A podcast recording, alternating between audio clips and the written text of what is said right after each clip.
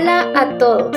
Leer es aprender junto a alguien separado en el tiempo y el espacio. Leer es entender que no lo sabemos todo y que necesitamos ayuda. Leer es ser humilde. Soy Ana Ávila, editora en Coalición por el Evangelio. Y yo soy Fabio Rossi, director de operaciones en Coalición por el Evangelio. Bienvenido Fabio, ¿cómo está? Cuéntame cómo estás lidiando con la cuarentena. Ay, mi querida Ana, ¿qué te podré decir? la verdad es que, bueno, como la situación es diferente en cada país, pero por lo menos aquí en Guatemala ya llevamos poquito más de cuatro meses encerraditos, eh, siendo obedientes al gobierno y a todas las restricciones. Y pues para nosotros no fue tanto el cambio porque siempre tenemos el trabajo desde casa y ya habíamos empezado a hacer homeschool con nuestros hijos, pero de todas maneras el encierro a veces pega más duro unos días que otros, así que eh, ahí la vamos pasando bien, animados, agradecidos con Dios porque tenemos salud y porque a pesar de que hemos tenido algunos amigos cercanos incluso familiares que se han contagiado, el Señor ha guardado sus vidas y ha tenido misericordia. Así que eso es un motivo de gratitud. Eh, así que en medio del encierro y todo, la vamos pasando bien, con, alegría, seguimos trabajando y alegres de poder seguir grabando un episodio más eh, desde nuestras casas. ¿Y tú cómo has estado?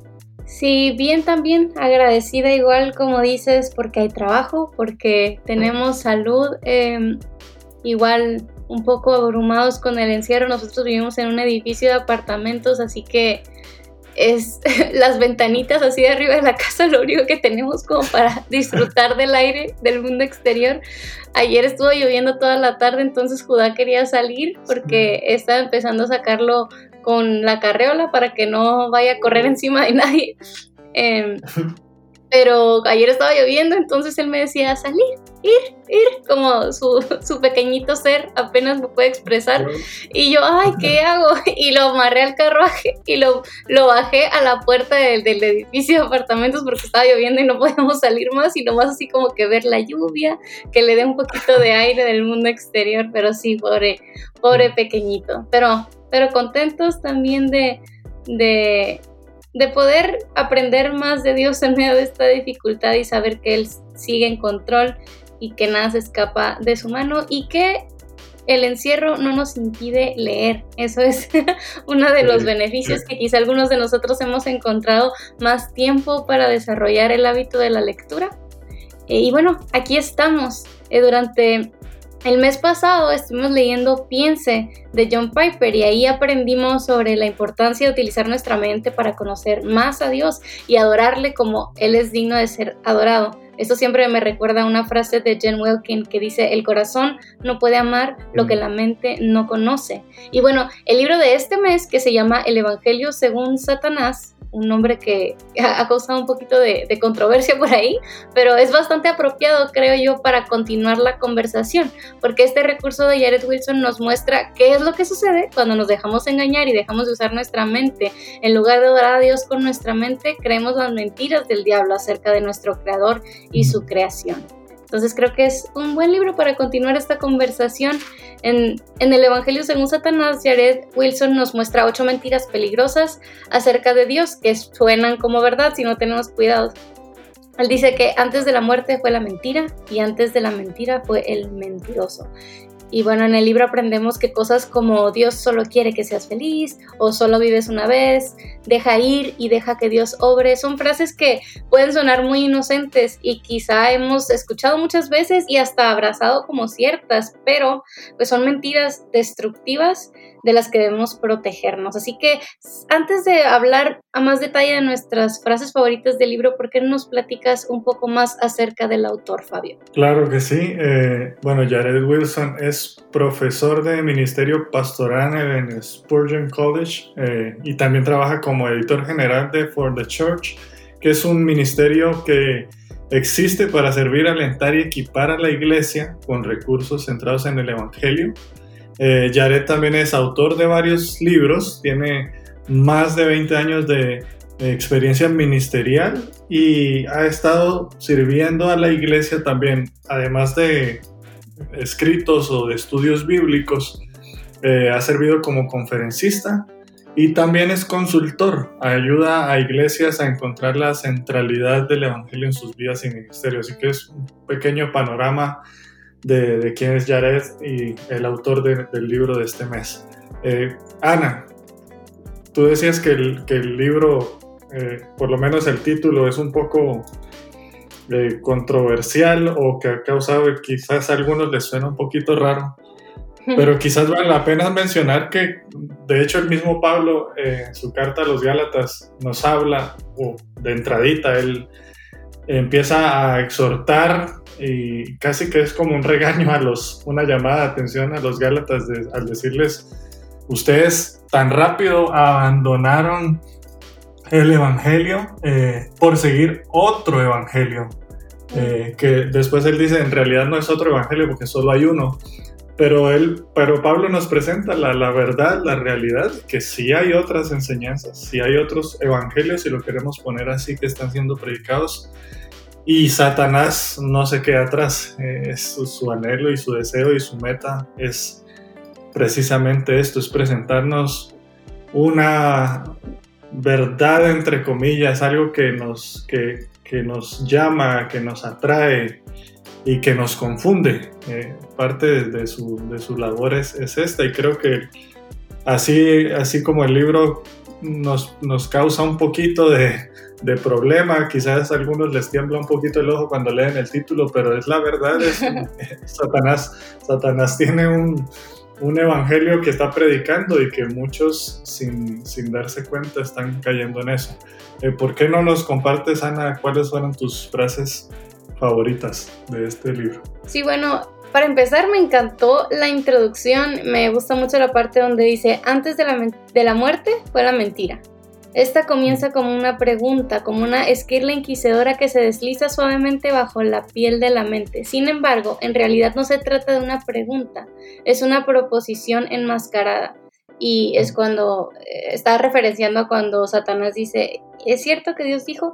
O entonces es como decirnos de que no estaba haciendo realmente una pregunta honesta, porque eso es una cosa que he visto mucho y se conecta igual con el tema del libro del mes pasado, en que la gente como que tiene miedo a las preguntas, como que eh, hacer preguntas está mal, es como dudar de Dios, es ser incrédulo, pero aquí me gusta mucho cómo Wilson explica que esa pregunta no era una pregunta en realidad, era una herramienta retórica para, eh, para proponer algo, eh, para, para meter esta como idea de que Dios estaba engañando o reteniendo algo de Adán y Eva. Entonces me gustó mucho eso porque me hizo pensar, el problema no es la pregunta, el problema no es hacer preguntas, sino el corazón detrás de la pregunta. Hay un corazón que realmente anhela entender, saber, comprender mejor quién es Dios y lo que Él ha hecho, o es un corazón rebelde, un corazón que está buscando retar, que está buscando realmente, eh, no sé, o sea, proponer algo que Dios ya dijo que no es así. Mm. Entonces me gustó mucho cómo, cómo Jared expresó eso. No era una pregunta en realidad, era una proposición enmascarada. Satanás ya tenía muy clarito lo que quería hacer y mm. utilizó una, una declaración como vestida de pregunta para lograr su cometido. Y, creo que, bueno, de la mano aquí, creo que va desarrollando esa misma idea. Una de las frases que a mí me, me llamó mucho la atención es cuando él dice que el mejor truco del diablo es hacerte creer que sus ideas no son solo tuyas, sino que incluso son de Dios. Mm. Eh, y es como esta figura típica que uno encuentra sobre Satanás, ¿no? Que uno piensa que él se va a aparecer de una manera tan obvia que cuando uno lo vea, eh, uno va a terminar huyendo o, escondiéndose o apartándose.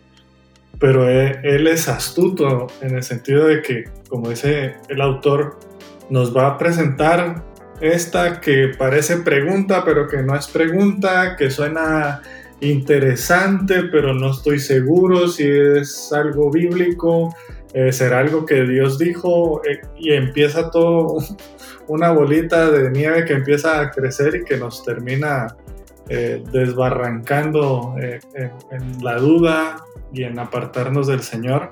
Eh, y creo que esta es una frase que resume esa estrategia. Satanás quiere que creamos que sus ideas no solo son algo que, quizás nace en nuestro corazón, sino que viene incluso del corazón de Dios y es algo muy peligroso. Sí, sí, y otra de mis frases dice, tal vez este sea el acierto más grande de Satanás, si puede hacernos descender la mirada al nivel del suelo cuando buscamos plenitud, belleza e ilustración, ya tiene la mayor parte del camino recorrido para hacernos desobedecer. Y eso fue lo que hizo, justamente todo lo que estamos diciendo, o sea, eh, con esa pregunta que no era pregunta, bajó la mirada de Eva, de Dios, a, un fruto, que Dios ya había dicho que era que, ahí no iban a encontrar ni plenitud, ni belleza, ni ilustración. Tenían a Dios, tenían a Dios, o sea, tenían esa relación directa con el Creador, eh, pero Satanás a través de esta mentira eh, les hizo bajar su mirada de Dios al fruto y buscar en ese fruto, en ese fruto terrenal, en esa cosa creada, eh, lo que solo podrían encontrar verdaderamente en el Creador. Y así es para todos nosotros. A lo mejor ya no estamos viendo frutos, pero estamos viendo tantas cosas terrenales y buscando en ellas, eh, en, seguridad económica, en alguna posición, en alguna persona. Estamos buscando plenitud, belleza e ilustración. Y con eso, Satanás, como dice este Jared Wilson, ya tiene la mayor parte del camino recorrido para hacernos desobedecer. Porque mm. fuera de Dios no hay verdadera plenitud, belleza e ilustración. Entonces, creo que también eso nos da una solución. la solución es levantar la mirada. En, cuanto estemos sintiéndonos caídos, sintiendo que no encontramos respuestas, que estamos frustrados, la solución es levantar la mirada, porque ahí es donde vamos a encontrar en el Señor plenitud, belleza e ilustración verdaderas. Sí, y justamente que está muy conectado con, con el tema de, o con la línea de la frase que tú presentas, eh, a mí me encantó esta expresión de él cuando, cuando dice, vivimos en el exilio, pero jugamos al jardín todos los días. Eh, y, y, él sigue desarrollando esta idea cuando dice, nosotros estamos bebiendo la arena del espejismo y la llamamos agua viva. Somos indulgentes con nuestra carne y le llamamos a eso gloria, nos adoramos a nosotros mismos y lo llamamos vivir en un nivel superior. Y especialmente esto que, que tú estabas diciendo, de cómo Satanás nos engaña para fijar nuestros ojos en, el, en, la tierra, en lugar de mantenernos cerca del Señor, de lo que Él nos da, de lo que Él nos provee.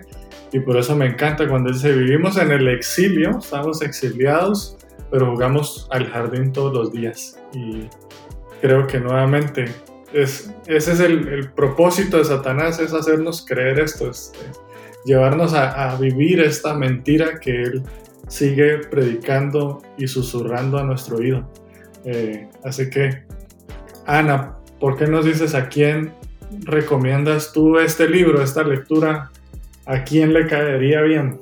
Bueno, yo creo que a toda persona que alguna vez se ha topado con una de esas frases motivacionales en redes sociales que suenan muy bonitos, pero algo no cuadra, algo no acaba de, hacer clic. Necesitamos leer este libro porque Wilson nos da las herramientas que necesitamos para confrontar esas mentiras que están muy bien vestidas, pero que siguen siendo mentiras, y confrontarlas con la verdad. Entonces, cada vez tenemos más acceso a información en redes sociales y estamos recibiendo muchos mensajes todos los días a través de imágenes, videos y muchos suenan muy agradables em, e inofensivos. Mm. Pero, pero cuando realmente ponemos a meditar en cuáles son las implicaciones de esa frase, nos damos cuenta de que en realidad no son nada inofensivos. Entonces, no se trata de convertirte en un perro olfateador de herejías, como diría John Piper. Hay un artículo muy bueno acerca de eso cuando empezamos a entender la verdad, a veces nos convertimos como en, policías de Twitter o Facebook que nomás estamos esperando que alguien publique algo eh, levemente incorrecto para atacarlo. No se trata de eso, ¿verdad? Sino de tener una mente aguda, llena de la palabra, para poder hablar la verdad con denuedo y amor, conforme Dios nos lo permita, ¿verdad? Sin estarnos peleando, pero sí siendo valientes y siendo sabios para identificar estas mentiras vestidas de verdad que pueden sonar muy inofensivas, pero a la larga pueden tener consecuencias desastrosas. ¿Y tú a quién se lo recomiendas?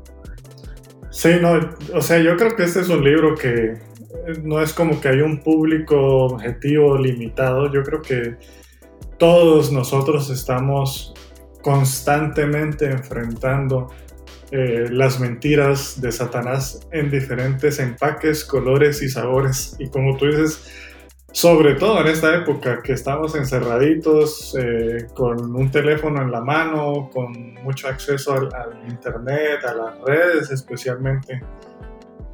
Junto con mi esposa, nosotros muchas veces hemos visto, eh, por ejemplo, cuántos a, veces amigos cristianos que uno sabe que, incluso son de tu iglesia o que sabes que, que profesan ser cristianos y los ves, por ejemplo, siguiendo a ciertas personas y ciertas celebridades y dándole like a ciertos posts y ciertas frases y ciertas eh, tipo de cosas que, que, uno se sorprende de, de, cuán ciego puede ser uno o cuán ingenuo, no sé si es ingenuo o eh, faltos de conocimiento y de discernimiento para entender que detrás de esa frase o detrás de lo que está promoviendo esta celebridad o esta persona o este post, hay una mentira de Satanás, que a veces suena bonito, pero que en realidad cuando uno empieza, como dice el autor Jared, porque tiene una parte donde es como una autopsia a, a, ese evangelio, a esas mentiras, tenemos que eh, indagar, y yo creo que este en ese sentido es un libro que, que nos vendría muy bien a todos los creyentes, eh, sobre todo en un mundo como el que vivimos hoy, en donde eh, las mentiras de Satanás eh, abundan en las redes y están a, un clic y, suenan muy bonitas y están muy bien diseñadas en el sentido que son agradables incluso a la vista y son agradables al oído porque suenan bien, pero al final debemos ser muy cuidadosos. Y algo que me gusta del libro es que no solo nos ayuda como a identificar estas ocho mentiras de Satanás, sino que también lo que hace el autor es eh, ponerlas a la luz de la palabra y mostrarnos por qué. Pues nos ayuda como a entender el por qué, no solo decir esto es una mentira de Satanás, sino por qué es una mentira, o sea, dónde está la, raíz del Evangelio sobre la cual esta mentira está atentando o cuáles son estas verdades eternas del Evangelio sobre las cuales esta mentira está arrasando o está acechando y creo que eso es muy importante para, para el creyente hoy. Eh, queremos darle las gracias a, a todos los, los miembros de, del grupo de Facebook, a los que están conectados con nosotros también a través de las redes sociales, eh, a través de los podcasts, aquellos que están comentando usando el hashtag coalición lee Gracias por participar y hoy queremos compartir con ustedes, como siempre, eh, algún par de frases y reflexiones de ustedes que, que, nos han dejado en el grupo. Y Miguel Ángel Vargas Cordero decía que resaltaba una de las frases del libro, decía, la trama de las escrituras es que Dios ha priorizado su propia gloria y eso significa que la máxima preocupación de Él con respecto a nosotros no es que seamos felices, sino que seamos santos. Eh, una, una, frase del libro de, de, Jared Wilson. Y la otra frase de Wilson Edwin nos compartía que no importa lo que está de moda creer, lo que es conveniente creer, lo que incluso parece razonable creer. Si desafía lo que Dios realmente dijo, no es cierto. Y si no es cierto, no hay que creerlo. Y particularmente esta es una de las frases que también más me gustó del libro, porque justamente habla y resume de una buena manera esto que, estábamos conversando hace un momento. Eh, no importa si está de moda, no importa cuán famoso es el fulano, eh, lo que es conveniente creer o si parece razonable, pero si desafía lo que Dios dijo, entonces no es cierto y no debemos creerlo, no debemos darle like, no debemos seguirlo, no debemos publicarlo, no debemos abrazar, abrazar eso, eh, esas mentiras de Satanás. Eh, cada mes en Coalición por el Evangelio tratamos de compartir con toda nuestra audiencia algunos de los libros, de los recursos que han salido y que estamos seguros que van a ser de gran edificación para ustedes y aquí hoy queremos compartir un par de ellos. Biblia de Estudio para la Mujer, NBI. En su reseña, Ariani Barrios nos cuenta. Crecer en el conocimiento y en el amor del Señor es un llamado que ninguna creyente puede evadir sin consecuencias, y no hay fuente de revelación distinta a las escrituras para poder seguir tal llamado. En la Biblia de Estudio para la Mujer NBI vemos un esfuerzo por reducir obstáculos y animar a las mujeres a deleitarse en la palabra por medio de recursos sensibles a sus necesidades. Una Biblia como esta resulta útil, particularmente a mujeres que enseñan a otras, como una guía que permite considerar tan variados temas sobre los que iniciar conversaciones a la luz de la palabra. El Cristo completo por Sinclair Ferguson. En el Cristo completo, Ferguson analiza los errores cometidos por la Iglesia de Escocia en torno a esta polémica, a fin de que no sean repetidos por nosotros al ignorar la historia. Él desenmascara ambos lados del debate entre el legalismo y el libertinaje.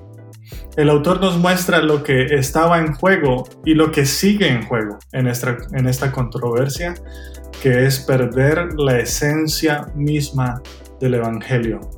Eh, este no es un libro tan fácil de leer, pero sí que toca un, un tema súper importante Posiblemente pastores o seminaristas van a encontrar mucho más eh, deleite en leerlo, pero no es exclusivamente para, para ellos, sino para todos aquellos que deseen profundizar en este debate. Y si tú estás interesado en conocer un poco más de estos recursos, te invitamos a leer las reseñas que hemos publicado en coaliciónporelevangelio.org diagonal reseñas.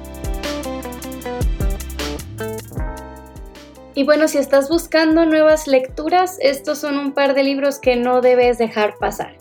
Finanzas Bíblicas por Héctor Salcedo. Muchos de nosotros, si no es que todos, hemos enfrentado estrés financiero.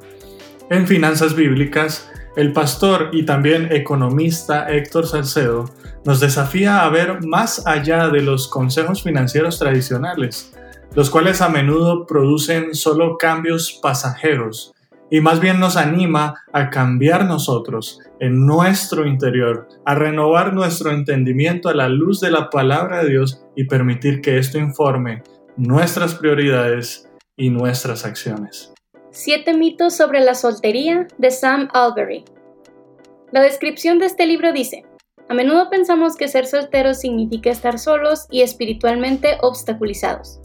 Mucho de lo que comúnmente se asume como soltería, básicamente la ausencia de todas las cosas buenas como la intimidad, familia o ministerio, no es totalmente cierto, o al menos no debería serlo. La Biblia dibuja una historia completamente distinta de la soltería. Es un regalo positivo y una bendición de Dios. Este libro busca ayudar a cristianos casados y no casados a valorar la soltería como un regalo de Dios para que podamos animar a otros solteros a tomar oportunidades únicas que la soltería ofrece y ver este rol en el florecimiento de la iglesia como un todo. Como al final de cada episodio queremos ofrecerte un breve consejo de lectura para animarte a seguir desarrollando este valioso hábito. Cuéntanos Fabio, ¿cuál es el consejo de hoy? Bueno, quizás algo, hoy voy a compartir algo muy práctico que a mí me funcionó y es tratar de redimir el tiempo. Yo recuerdo cuando mis hijos eran bebés, eh, yo podía pasar media hora o mucho más que media hora, dependiendo de cómo estaban mis hijos, eh, tratando de que se durmieran en mis brazos en la noche. Eh, así que yo mientras los arrullaba en la mecedora, empecé a, darme cuenta que, bueno, pasaba un buen tiempo ahí en una mecedora en la oscuridad con mis hijos en brazos y lo que hice fue empezar a leer, así que cuando los estaba arrullando, eh, tomaba mi, teléfono o el dispositivo que usaba para, para leer eh, en la oscuridad, obviamente. Entonces, si era un dispositivo, puede ser un iPad, puede ser tu teléfono, donde tú tengas una lectura ahí. Eh, y empecé a aprovechar esos tiempos eh, y los empecé a disfrutar muchísimo. Eh, y en realidad me ayudó también incluso porque esos tiempos que son extendidos en donde estás quizás lidiando con algo y en este caso lidiando con que tu hijo se duerma, eh, deja de ser como un periodo de espera un poco que podría tornarse frustrante hacer algo en donde tú haces algo tan productivo que incluso te relaja o te ayuda a pensar en otras cosas y aprovechar bien el tiempo. Así que, eh, ¿cómo se ve eso en tu vida? Bueno, es evaluar los momentos, las rutinas diarias que tienes en donde puedes aprovechar el tiempo con un libro y con algo en donde tú seguramente encontrarás deleite al leer. Así que ese es el consejo que tengo para ustedes hoy. Muchas gracias por el consejo y puedo avalar que sí funciona porque yo también he hecho exactamente lo mismo. Eh, así ayuda a pasar un poquito más rápido los minutos que a veces se sienten como eternos. Me siento y me siento. Gracias Fabio por el consejo. Y bueno, durante agosto estaremos leyendo juntos Guerra de Palabras de Paul Trepp para que nos vayamos preparando. Y no queremos irnos sin, por supuesto, agradecer a los ganadores de este mes, que son de las personas que estuvieron más participativas en nuestro grupo en Facebook. Alejandro Ramírez, Wilson Edwin y Byron Flores Esteves. Por favor, envíenos un correo a coaliciónlee.com tgc.org. Y bueno, si tú quieres ganar una copia de nuestras lecturas del mes, participa en nuestro grupo de Facebook comentando y compartiendo frases de los autores y tus propias reflexiones. Muchas gracias por leer junto a nosotros. Hasta la próxima.